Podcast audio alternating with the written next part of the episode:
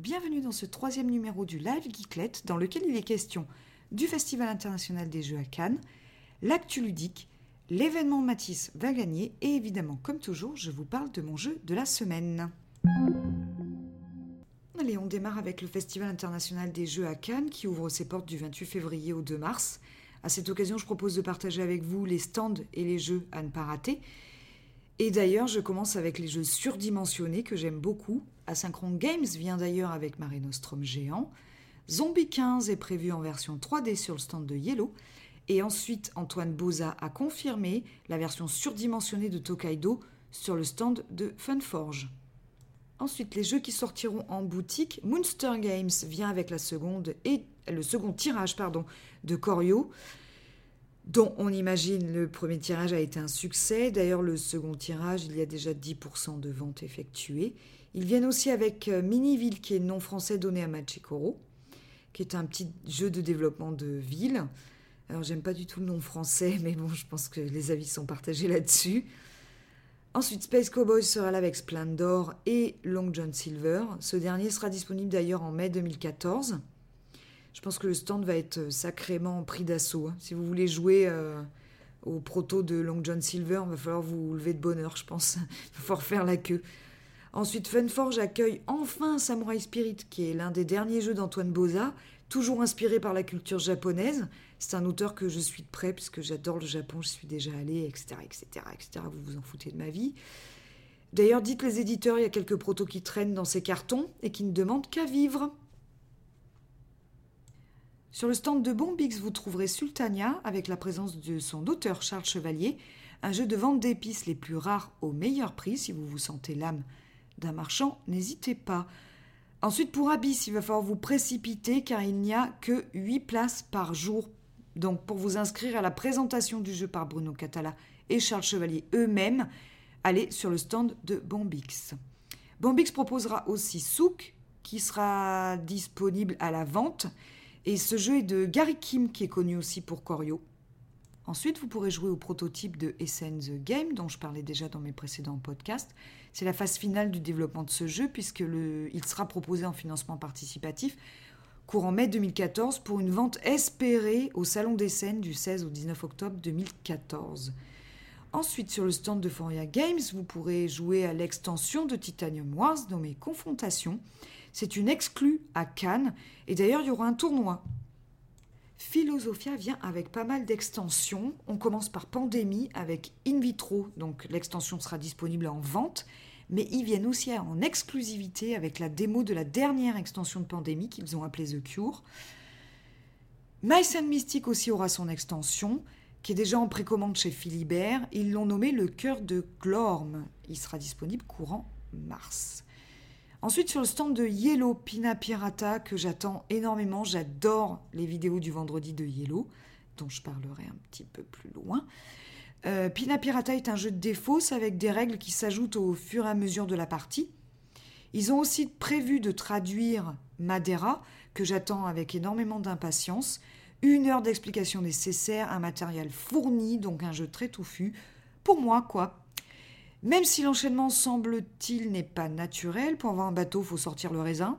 Je déconne, mais je crois que je suis pas loin. Un jeu de pose d'ouvrier, si on simplifie, avec quelques aventuriers qu'on libère en échange de quelques services. Pour moi, ça sent très bon. Shinobi Wata, euh, que vous pouvez voir d'ailleurs en vidéo sur la Trick Track TV, ils viennent aussi avec. Et l'inévitable Zombie 15, dont j'ai fait l'apogée, je dirais, sur mon blog. Yellow propose aussi quatre tournois, pas moins, et des séances de dédicaces à ne pas rater. Ensuite, RepoProd vient avec Seven Wonders, notamment l'extension Babel, dans laquelle les joueurs vont poser des tuiles qui deviendront des lois pendant la partie. À suivre. Sur le stand de Matago, vous découvrirez Desperados of Dice Town. J'en parlais déjà de ce jeu de Bruno Catala et Ludovic Maublanc. Cette fois-ci, je ne l'ai pas oublié, surtout que Bruno dit que il n'est rien sans Ludo en tous les cas, Desperados of Dice Town est un jeu que j'attends énormément, vous le savez déjà.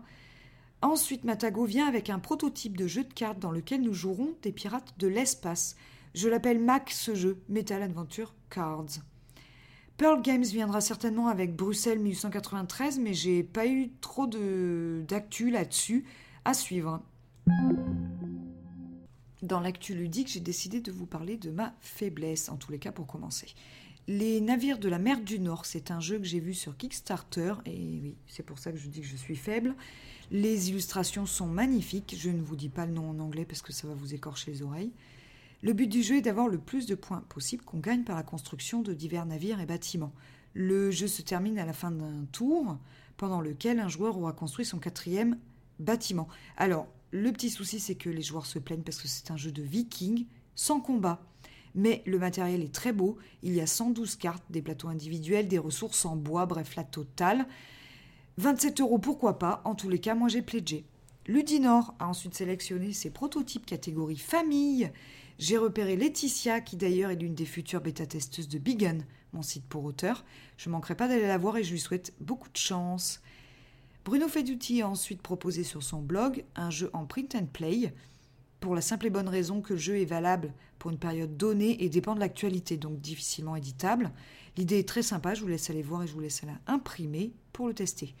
La chaîne No Life diffuse sa seconde émission de À table le 21 février 22h30. Au sommaire de cette émission, grosse partie de À la carte, une rubrique rétro sur rencontres cosmiques et des nouveautés à ne pas manquer. Et je remercie Mathilde pour les informations. Ludonote est disponible, est disponible moi, et présent maintenant sur euh, Twitter. J'en profite pour vous parler d'une petite communauté qui s'est créée et qui est bien sympa sur Twitter. Je vous y invite. Ne manquez pas ensuite les vidéos de Yellow sur YouTube et leur page Facebook. Chaque vendredi, il y a du fun, de l'actu et euh, ça dure même pas 10 minutes. C'est très sympa. Philibert, notre immense partenaire, est devenu aussi sponsor du podcast de Proxy Jeux. D'ailleurs, Jérémy de Proxy Jeux sera à Cannes, soi-disant en famille, mais il emmène son micro. On l'en remercie. Je reviens sur Philibert qui a annoncé la venue de Croc dans leur boutique à Strasbourg le samedi 15 mars à 14h. Croc vient présenter Splendor. Et c'est tout pour l'actualité. Je profite de ce troisième numéro du podcast pour vous parler de l'événement Matisse va gagner. Cet événement aura lieu le 22 février à Bruxelles de, à partir de 15h jusqu'au 23 février le lendemain à 15h aussi. Matisse, en fait, est un petit bonhomme autiste qui a commencé à suivre le programme ABA, qui est une méthode d'analyse comportementale appliquée.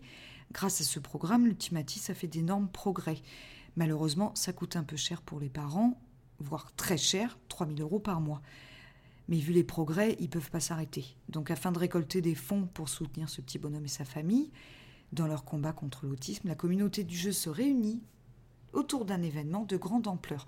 Il y aura des jeux, une vente aux enchères, des tournois, des guest stars, dont Monsieur Fall, des activités pour les petits et non-joueurs, des belles rencontres et un superbe repas, enfin plusieurs bons repas j'imagine, et tout ça au Funky Hotel au cœur de Bruxelles.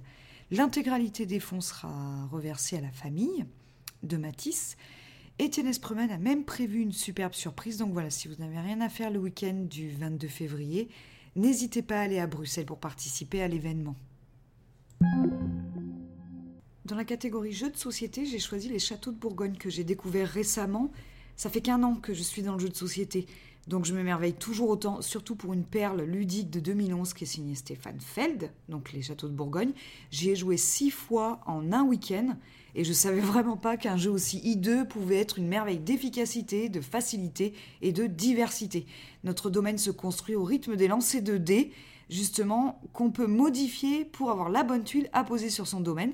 Alors justement, les domaines, euh, ce sont des plateaux individuels. Il en existe plusieurs euh, différents on peut dire, et ça augmente la rejouabilité. À y réfléchir, ce jeu arrive dans mon top 5 derrière Keyflower, Ocean Railroads et Bruxelles 1893. D'ailleurs, ce sont des jeux plutôt récents, alors que lui, pas trop. Donc pour qu'il soit dans mon top 5, il euh, faut se lever de bonne heure. En tous les cas, vous pouvez vous le procurer toujours chez Philibert à moins de 30 euros. Et voilà, le live Geeklet numéro 3, c'est fini. Mais je vous attends la semaine prochaine. J'espère avoir encore des choses à dire. Je prépare d'ailleurs un numéro spécial Space Origin, courant mars, je pense. C'est un jeu par navigateur auquel je joue. Il est en bêta. Euh, d'ailleurs, la seconde partie de la bêta démarre le 22 février. Je ne manquerai pas de vous en parler. J'ai quand même toujours quelques surprises sous le coude pour vous, amis joueurs de jeux de société. Je vous dis donc à la semaine prochaine.